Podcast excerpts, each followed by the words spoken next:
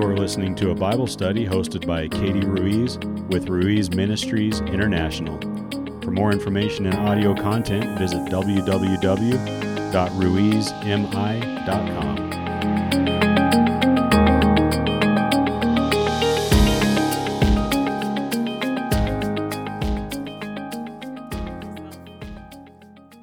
Thank you to everybody who joined and watched yesterday.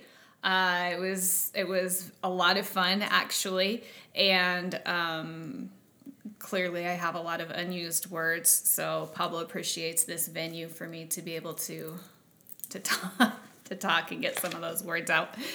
So anyway, hey Tracy, thanks for joining us. The in North Carolina. All right. So, uh, I honestly wasn't sure what I was going to uh, share with you guys today because um, I didn't want, you know, I didn't want to just do a message or whatever. So, anyway, but this morning when I got up, it was just like, there it is. Whoop, there. the temptation to sing is strong. So, anyway, I, um, what I'm going to do today, and then maybe later this week I'll do another one, or next week. Definitely, um, I don't think I have enough to say for a daily. Probably do, but I'm not going to put you guys through that. Um, so, but I'm gonna we'll do today, and then maybe maybe another one Friday or Saturday or something or the other. We'll just see how it goes. So, starting off with Proverbs chapter four. Um, I'm gonna attempt to do this without my glasses. It's kind of awkward with a hat, but hello. The women, we're not the only ones suffering through this the fact that hairstylists are not essential people during this time. Men, and I mean, unless you shave your head, I know are having some issues too. So, hence the hat. Uh, Proverbs chapter 4 See, I can't see facial expressions. So, like when I talk and, and say like awkward things, I can't see people's discomfort. So,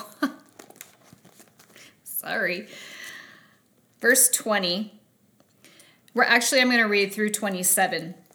My son, give attention to my words, incline your ear to my sayings. Do not let them depart from your eyes, keep them in the midst of your heart, for they are life to those who find them and health to all their flesh. Keep your heart with all diligence, for out of it spring the issues of life. Put away from you a deceitful mouth, and put perverse lips far from you. And let your eyes look straight ahead, and let your eyelids look right before you. Ponder the path of your feet, and let all of your ways be established. Do not turn to the right or to the left, but remove your foot from evil. But verse 23 is the one um, that I kind of want to focus on. Uh, keep your heart with all diligence, for out of it spring the issues of life.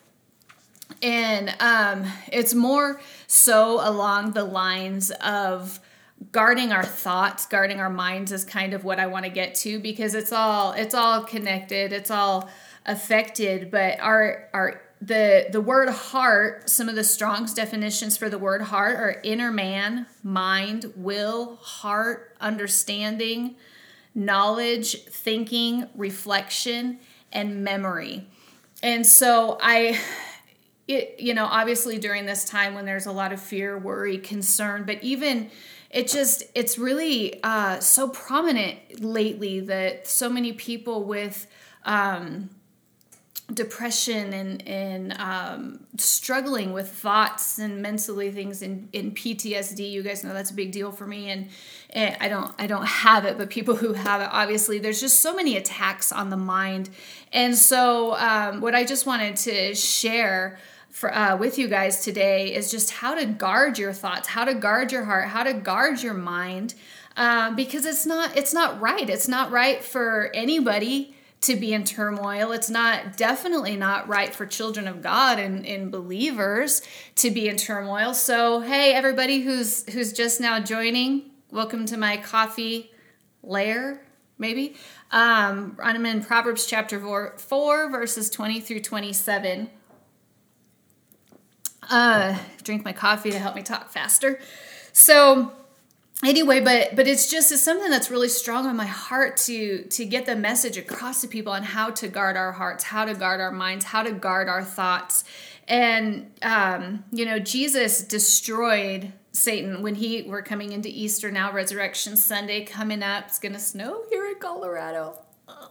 Um, but we're coming into resurrection sunday and and it's not just something that you know we celebrate once a year. This is something where where jesus destroyed the power of satan the, over our lives and he went he went to hell and he took back the authority. And and now now he we as believers through him have authority here on the earth. Satan lost his authority. The only authority that he has in our lives is what we give him and the only, Rick Renner has a fantastic teaching on this, but the only weapon that the enemy has that he can come against us as believers is the lies that he can get into our mind. He has no authority over us unless we give it to him. And so we have to very carefully, we have to be very cautious about guarding our hearts and our minds because he can come in and say, Woo, man, does that tickle in your throat? You know, that's the Rona, as everybody's saying, or whatever. Or, or you know, it's, uh, oh, you better get on WebMD and self diagnose because you know where that's going to go. Or, or you're not worth it. Nobody cares. Nobody loves you. You're a pain. You're in the way. There's, there's so many barrages and attacks that he can bring to our minds. And and so we have to constantly be on guard. We have to be diligent to to protect uh, our thoughts. And and we can do that. That's the good news. So um, john chapter 8 talks about you know that because satan is a liar we know that.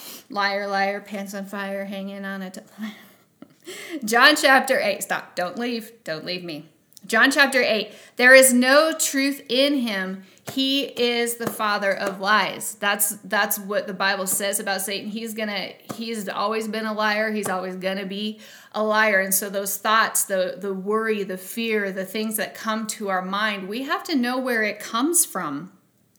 We can choose what we're going to believe or what we're not going to believe. You know, like even just um, the power of positive confession. You know, we've all seen those videos. You are smart enough. You are good enough. You is kind. You is smart. You is important. All those, you know, the things that we say, the confessions that we say. There's there's a lot of truth to them. What I was talking about in the Bible study yesterday, the the words that we speak, we can find scriptures that that bring peace to our hearts and to our minds, and and we should speak those out because speaking the scripture will mute the lies, will quiet the the worries, the stresses, the concerns. So, uh, Colossians chapter three, verse fifteen. Hey, everybody who's just joined, thank you for tuning in. Colossians 3 15. And let the peace of God rule in your hearts, to which you also were called in one body, and be thankful. Let the peace of God rule your hearts. Let God's peace be the deciding factor in your life. Philippians chapter 4, I was right there and I, I closed my Bible so I could talk with my hands. Philippians chapter 4, verses 4 through 9. Rejoice in the Lord always. And again I say rejoice. Let your gentleness be made known to all men. The Lord is at hand. Be anxious for nothing, but in everything, by prayer and supplication, with thanksgiving, let your requests be made known to God. And the peace of God, which surpasses all understanding, will guard your hearts and minds through Christ Jesus. The peace of God that surpasses all understanding. That means, like, I don't know why in this situation i shouldn't be i shouldn't be peaceful. I shouldn't be able to sleep at night. I shouldn't be able to rest whatever situation. I'm not even just talking about the craziness that we're dealing with right now. But if there's if there's been turmoil in your past or or things that have that have really affected you the peace of god can can come upon you and it can it can um you you might not even be able to understand like this isn't normal. I shouldn't be able to be able to rest like this. I shouldn't be able to be at peace like this. And that's probably why a lot of people look at christians and they're like why are you not panicking? Why are you not freaking out? Because the peace of god because i know the promises of god are true. I know the word of god. And so the peace of god can come upon you and help you to to um to calm your mind calm your thoughts and and to be able to sleep and and rest. There's so many scriptures about peace. I can't i can't pull them all out. Um but but there's a ton in in psalms and proverbs about sleeping and peace and rest and and worry and things like that. I've i've um I've never really been a wor- I'm I'm looking outside so I keep getting distracted by kids riding by on their bikes. Um, but I've never been a worrier because I'm like, what's the point? You know, like it's not going to be able to do anything at night when I go to sleep and there's something going on. I'm trying to figure it out. I was like, you know what? I can't do anything about it now. I can't fix it right now, and nothing is going to get in the way of me and some shut eye.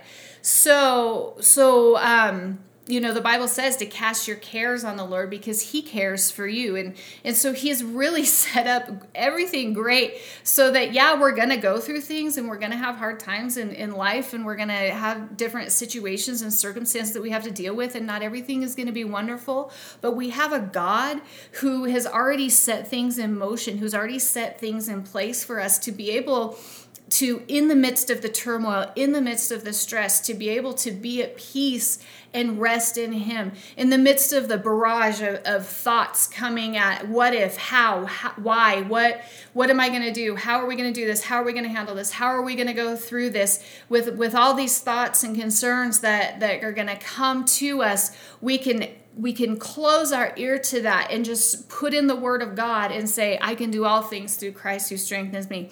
The peace of God that passes all understanding guards my heart and guards my mind.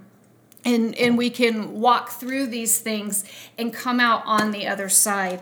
So, anytime a thought comes to you contrary to what we're going to go back to Philippians. I closed my Bible. I don't know if you did and then I passed Philippians. Hello, new people. Philippians chapter 4 again, verse 8. Finally, brethren, okay, whatever things I stopped reading at verse 7, but I want to continue to verse 8. Finally, brethren, whatever things are true, whatever, thing, whatever things are noble, whatever things are just, whatever things are pure, whatever things are lovely, whatever things are of good report, if there is any virtue, if there is anything praiseworthy, meditate on these things. So, if whatever the thoughts that are coming to you are not pure, noble, just, uh, lovely, good report, virtue, praiseworthy, just stop thinking about them. Don't let them take root in your mind. Don't let them attach themselves to you. Don't just keep pondering and pondering and pondering, but replace them with a good thought. Replace them with um, something good that God's done for you. Replace them with even a thought of like, I don't know, for me, an example, the beach, the ocean, you know, something like that. Some people it might be the mountains, whatever, whatever it is, we we have authority over our mind. We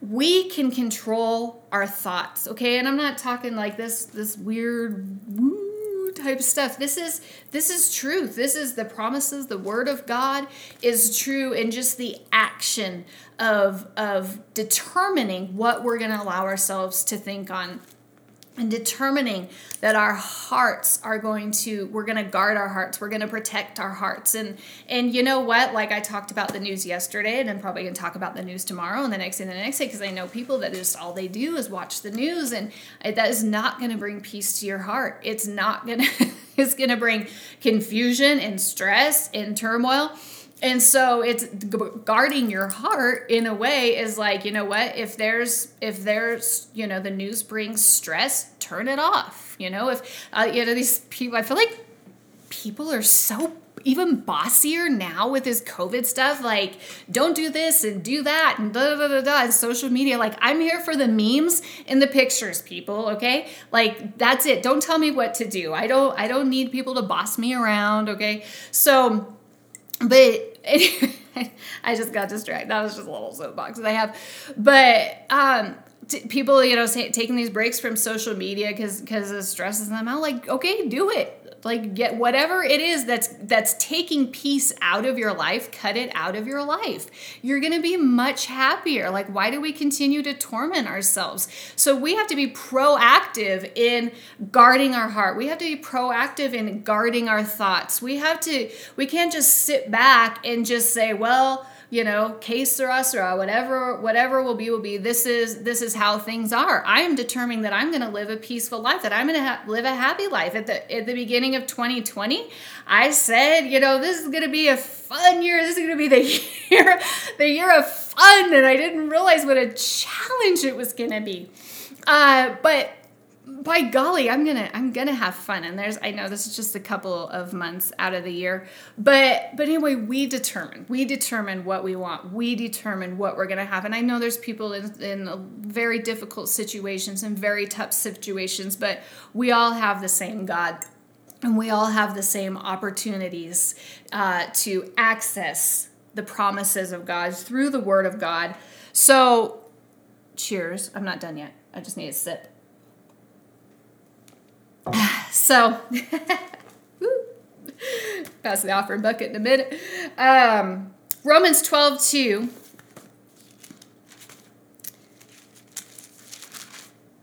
says, And do not be conformed to this world, but be transformed by the renewing of your mind, that you may prove what is the good and acceptable and perfect will of God. So we need to renew our minds. We need to, how do you do that, Katie? I'm not familiar with your Christianese. You read the word, read scripture, put good thoughts, replace bad thoughts, replace, replace negative thoughts, replace stressful thoughts, replace worry thoughts with good thoughts, replace thoughts with, with what scripture says about your situation, what the word of God says about your circumstance. We renew our mind by thinking on these things, the things that God says, the things that He's done for us, the, the things that the way He's come through for us in the past.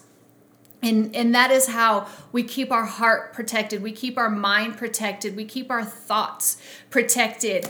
And um, you know, it's not something that you can just do once. Okay, I read my Bible today, I'm good for the next month or, or so. It's something that's constant. I'm telling you, it is constant. I have been saved since I was a child. I have grown up in the church. I have I have spent many hours in the in the church and in, in hearing teaching and all that kind of stuff. Thoughts still come thoughts will always come because it's the only thing that the enemy has that he can just try to just stop us, hinder us. Listen, Jesus went into the wilderness and Satan found him there and harassed him and tempted him and tried to get him off the path, off the plan, uh, out of the promises, out of the things that God had for him. If Satan did that to Jesus, you can guarantee he's going to try to do it to you, okay? He's he's going to try to stop you. He's going to try to halt you. He's going to try to um, harass you and, and make you miserable. And so uh, the good thing is he lost. He has no power. He has no authority. Like I said in the very beginning, he only can do in our lives what we allow him to. And so um, think on the think on good thoughts. Think good things, positive things, happy things. Um, if you can't think of anything good, let me know, and I can give you some good things to think about. Uh, because there's always there's always something good. There's always something somewhere, and just start with that, and and just continue. I just want to encourage you, and and this doesn't even have to do with the. I'm just so tired of of even the word. I don't even want to say COVID nineteen whatever. Um, it doesn't even have to do with that. It's it's there's there's so many things that affect so many people. And and so i just want to encourage you if you're going through a hard time if you're if you're really having trouble if you're just your your mind it's a very real thing and i'm not discounting it. This is something that i know so many people deal with that you just don't have peace of mind reach out to me i'd love to pray for you um, I'm going to talk about this book again just because there's so many people that is it's helped and really it was just such a, a basic thing from not I want to say basic because it's the word of God. It was really nothing that I did besides putting it together. But if you know somebody who's having um, PTSD or mental problems or just they're really just struggling. They and they need I will send them. Just let me know. I will send you some books or I will send them some books um, just to just to get them out there. It's it's it's really for me um, I just I just don't want to see people suffering uh, like that. The the mental the the mental challenge things for me just it breaks my heart. And so it's really something that's that's heavy on my heart and i want to be able to help as many people as i can. Um, billy when is the next bible study? Let's say friday. That'll give me some time to um, accumulate some more words and maybe come up with something else. But hey, if you guys have something, if any of you have anything that you uh, want me to speak about in my so much wisdom that I have, um, I can't even say it without laughing. Let me know. Let me know if there's something specific that that maybe you think, hey, let's, it'll be fun to listen to Katie awkwardly talk about this. Um, otherwise, yeah, let's plan on Friday at 2:30 Mountain Time, Colorado time, and we'll see where in my house I'll be next. So, you know, that's about as far as I can go. so, um, that's it. Thank you, everybody, for joining me. I hope it made sense. I hope I didn't talk too fast, and um, I will see you next time.